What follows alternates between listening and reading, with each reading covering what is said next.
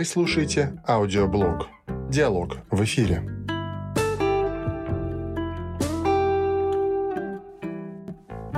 У микрофона Виктор Балашов и Галина Безотосная, и мы продолжаем наш специальный проект генерала Кутузова, посвященный войне 1812 года. 210-й годовщины. Да, 210-й годовщины со, дня начала. начала войны 12 года. И сегодня наш герой Петр Иванович Багратион, генерал от инфантерии, шеф э, лейб-гвардии егерского полка, главнокомандующий Второй Западной армии в Отечественной войне 12 года, участник суворовских походов. Ну, как ни странно, опять же, получается, что жизнь этого нашего героя, э, Петра Ивановича Багратиона, не так хорошо известна до сих пор по разным источникам приводятся Ну да. разные данные хотя бы о дате его рождения. То есть у нас нет конкретных данных по... исто- Хотя исторические справки имеются, но Да, их довольно много. Но опять же, даже в годе рождения при- приводятся разные совершенно даты. От 1765 года некоторые исследователи считают, что он родился в Кизляре, другие же считают, что он родился в 1769 году. Э, Это по уточненным данным Большой российской энциклопедии. И якобы он родился в городе Тифлисе. Ну да, и еще неизвестно его полное происхождение, от кого на самом деле... Насколько нас- благородно его да. происхождение, да. потому что он сам писал, и опять же, э, одни исследователи считают, что э, он был прямым потомком грузинской династии Багратионов, другие же считают, что нет, это не так. Его дед Александр или Исаак Бек был побочным сыном картлийского царя Иесы. И в середине XVIII века он уехал в Россию служить русскому царю, где грузинской жна- знати жилось, конечно, намного лучше, чем на родине, раздираемой турками и персами. И его сын этого деда Александра Исаакбека, Иван Александрович, то есть отец Отец Петра Ивановича. Петра Ивановича, да, он был отправлен служить э, в пограничную крепость Кизляр. Вот, вот многие Ну, считают, да. что именно там родился, да, Петр Иванович Багратион. Ну вот он как сам писал впоследствии, Багратион вообще, что он о себе героические поступки, что он с Амлеком Материнским влил в себя и в дух воинственным под- подвигом. То есть он считает, что все-таки он, что он а, вот благородного Благородных происхождения. Ну, еще известно, что у него были два младших брата, Александр и Роман или Ривас, которые тоже выбрали военную карьеру. А вот э, интересно, что в самом Кизляре с ним уже с малолетства происходили такие необычные случаи. Он принимал участие в военных действиях, умело очень орудовал саблей, шашкой и рвался ну да, в то есть он прям с детства у него вот Военные Ну, такие военные- наклонности и проявлялись. ему это было смелость, интересно, то есть ему это было В интересно. отличие от учебы. Ну да, с Да. учебой, с учебой у нас были проблемы. Потому что, да, Петр Иванович Багратион, к сожалению, совершенно не владел французским языком, по-русски писал, говорил, но допускал большое количество ошибок. Хотя французский язык в то время был очень важен. Конечно, То ну, есть это было- это был основной язык почти, да. язык знати российской, безусловно, был. Но вот в Кизляре, по-моему, мы уже с тобой немножко говорили о том, что с ним произошло интересный случай во время одного из набегов э, на Шаха Мансура, Мгм. да, Что э, он, он под, Его обнаружили. под грудой тел. Да, под грудой погибших И тел. тоже непонятно, как, э, какой на самом, как на самом деле он остался жив. То есть, либо его спасли, то есть его просто не тронули, либо его выкупили. Нет, ну он остался жив просто Ну, потому, что ну, он он остался, остался жив, не разжили, его отпустили. отпустили, да, то его есть, что его не отпустили тронули дальше. чеченцы, да, а вот почему непонятно, то ли за его храбрость, то ли за бывшие заслуги отца его. Вот его отпустили.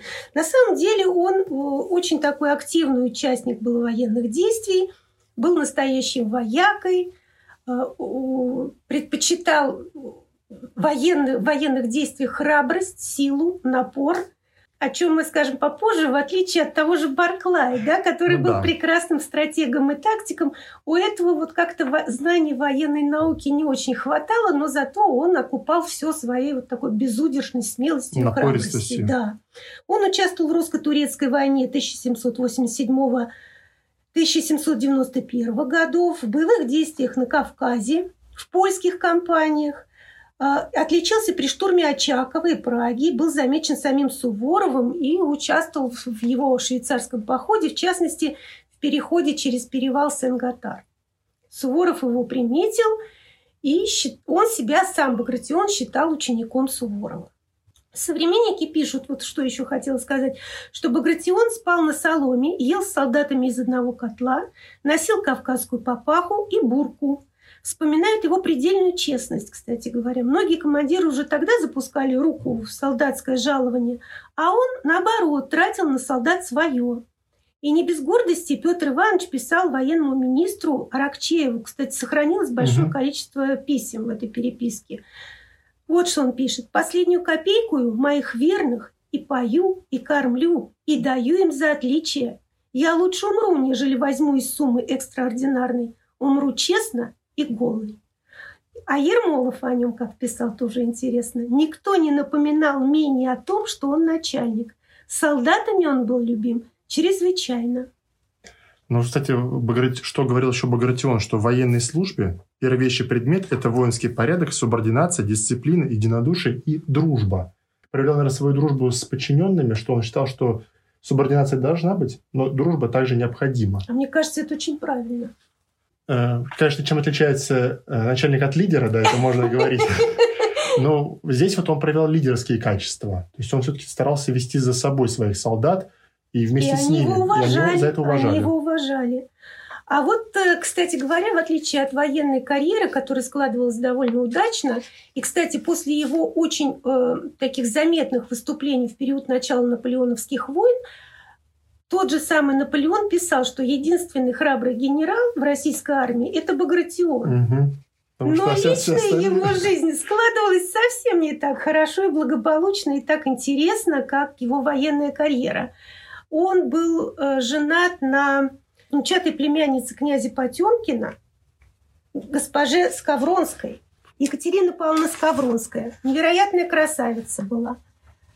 И вот что вспоминает генерал Ланжерон по этому поводу. Багратион женился на внучатой племяннице Потемкина. Эта богатая и блестящая пара совершенно не подходила к нему. Багратион был только солдатом, имел такой же тон, манеры и был ужасно уродлив. А его жена была настолько бела, насколько он сам был черен. Она была красавица, как ангел, блистала умом, самая живая из красавиц Петербурга. Она недолго удовлетворялась таким мужем. И правда, вскоре после, после женитьбы она уехала, якобы для поправки здоровья, да, в Австрию. И говорят, что даже родила дочь не от кого-то, а от самого Меттерниха. Есть, так, есть такое предположение. Ну, кстати, вот после смерти Петра Ивановича она вышла замуж за англичанина. Она вышла замуж, да. А он говорят, что любил ее всю жизнь, потому что в его табакерке нашли его портрет. Но нашли и другой портрет, кстати говоря. Знаешь, чей? Нет. Сестры Александра I Екатерины Павловны, угу. которая, как ни странно, увлеклась Багратионом. Но, конечно же, они не могли себе позволить большего, чем прогулки по аллеям Павловска, но вскоре была замечена эта взаимная такая история, взаимный интерес – и, конечно же, и государь, и его матушка поспешили сделать все, чтобы расстроить вот ну, это. Я так понимаю, что Багратион попал, э, стал немилостилив сразу да, императорской семье. Конечно. Но конечно. до событий 1812 года. Да. А вот когда начались события 1812 года, он был командующим второй западной армии. И Два было главнокомандующих. Первый это Барклай, который да, мы говорили. Первая, да, первая западная, вторая Багратион. Надо сказать, что по, по чину он был выше Барклая. Да. Но решил подчиниться ему. Может быть, интуитивно он чувствовал, что он что не он, так что, силен что он не хватает, военной, что ему не да, хватает. военной да. науки, да. Но, тем не менее, он совершенно не поддерживал тактику Барклая, тактику отступления и заманивания врага да, вглубь страны. То есть для он, него важны были сражения, то конечно, есть он хотел сражаться. И он возглавлял ту оппозицию, которая считала, что надо давать сражения, что надо гнать врага, что надо драться. И, в общем, очень нелестно, очень нелестно отзывался о, Баграт... о Барклае. Ну вот он называл, я знаю, что он называл его изменником даже. Ну, вообще сохранилось очень много свидетельств того, что он э, я бы даже сказала, ну, некрасиво ну, вел да. себя мы, в отношении... В отношении... Но мы в прошлом выпуске тоже говорили. Тоже мы об этом говорили, да, конечно. Поэтому слушайте наш прошлый выпуск про Барклая де Толли. Да, и кое-что услышите там и, и об Багратионе тоже. И, э, кстати говоря, вот э, во время Отечественной войны 12 года особенно ярко проявилось его нетерпение Багратиона к мародерству, которое, конечно же, случалось в русской армии. Ну, к сожалению, Случалось да. такое. Вот зачитаю его слова. «Люблю воинов, уважаю их храбрость, настолько ж требую и порядка. И потому, к сожалению моему, с тем объявляю, что первого, кто будет найден и облечен в каковом-либо насильственном поступке против жителей, будет расстрелян, а начальник роты, эскадрона или сотни разжалуются в рядовые. Жестоко, но справедливо. Особенно в период военного времени. Да, то есть да и вообще мародерство времени... это самая гадость, мне кажется, какая может случиться на войне. Одна, одна из самых таких неприятных вещей. А вот еще, знаешь, хочется что сказать, что в наградах за боевые заслуги Багратион превосходил того же самого Барклая. Превосходил. Он имел очень редкий орден Святого Георгия С... второго класса. Да, он его получил. И вы знаете, что у них же была особенная черта такая, что на генеральное сражение они же надевают Надевали. на себя там, угу. э, такие прям нарядные, то есть они белые перчатки, голубая лента, все ордена. Мне кажется, так должно и быть. Вот, Знаете, вот, вот, вот слава военная. То есть, да? что мы идем на сражение, то есть мы идем вот в таком виде, не грязные, замурзанные, да, а мы идем вот такие, красивые, со своими орденами. Какая, какая-то в этом, конечно, есть, э, не знаю, как это сказать, не, не изюминка, а вот какой-то вот в этом есть шар, шарм какой-то есть. Но, к сожалению, э, война это... Дело грязное. Это дело да. грязное, это совершенно не, нельзя э, войну как-то оправдывать и как-то ее возвышать. Все-таки война это, это война. Это война. Да. Так вот, о боевых наградах. Кроме ордена Святого Георгия второго класса, у него был высший орден империи российской, Святого Андрея Первозванного. А сам в письмах Растопчину он писал, «Я старее министра, то есть Барклая, по настоящей службе и должен командовать». Все-таки это ему не давало ну, Конечно, покоя, не давало. Конечно. И я думаю, что даже вот то, что он подчинился ему, это какая-то вынужденная мера была для него он наступил на свою гордость в какой-то степени, так мне кажется. Но вот наступил все-таки решающий момент Бородинского сражения 26 августа или 7 сентября 1812 года, и э, Багратион расположился со своими войсками на левом фланге. И надо сказать, что вот как он все-таки вот военная косточка, настоящий военный человек. Он пришел в восторг от того, как французы быстро пошли в наступление и заняли определенные позиции. Он просто пришел в восторг. Но битва-то развернулась за флеши, которые назывались Семеновскими, угу. а впоследствии они назывались уже Багратионовы флеши. Ты не был на Бородинском поле? Нет, я не был на Бородинском. Обязательно надо поехать, потому что вот э, как ни в каком другом месте там ощущается э, присутствие. Хотя и два века вперед, да, вот в том самом месте, в том самом Э, времени, в моменте, как теперь модно говорить, ты видишь эти флеши, ты видишь само поле, оно огромное, оно просто не, края не видно, эти многочисленные памятники. Ну, а я знаю, что там проводят реконструкции проводят, еще очень часто. Да. Кстати, я была на реконструкции. Что-то мне понравилось, что-то нет. Кстати говоря, официальная часть мне не понравилась, потому что это выглядит немножко кукольно, игрушечно. А вот неофициальная, когда они готовились к реконструкции, угу. когда шли обозы русских войск, французских войск, когда шли маркетантки в роскошных юбках, таких пышных, ну не роскошных, но пышных, таких ярких, когда горцевали на, на, на конях представители французской армии, русской армии, генералы, и даже сам Наполеон, который mm-hmm. представлялся Наполеоном, ты чувствуешь, вот так понимаешь, вот что-то трепещет в, в твоем сердце. Это очень сильное впечатление оставляет. И Надо обязательно попасть, попасть на такое мероприятие. Да, так вот, к, к сожалению, к сожалению, во время очередной атаки французов а, Багратиол был ранен в левую ногу, в большую берцовую кость. И тут же написал об этом а, Александру, что, к сожалению, я нелегко ранен. Да, вот я довольно нелегко ранен в левую ногу пулю с раздроблением кости. Угу. Но, ни малейший, но ни малейший не сожалею о сем, быв всегда готов пожертвовать и последнюю каплю моей крови на защиту Отечества и Августейшего престола. Как сказано, хорошо. Ну, ну потом... с ошибками.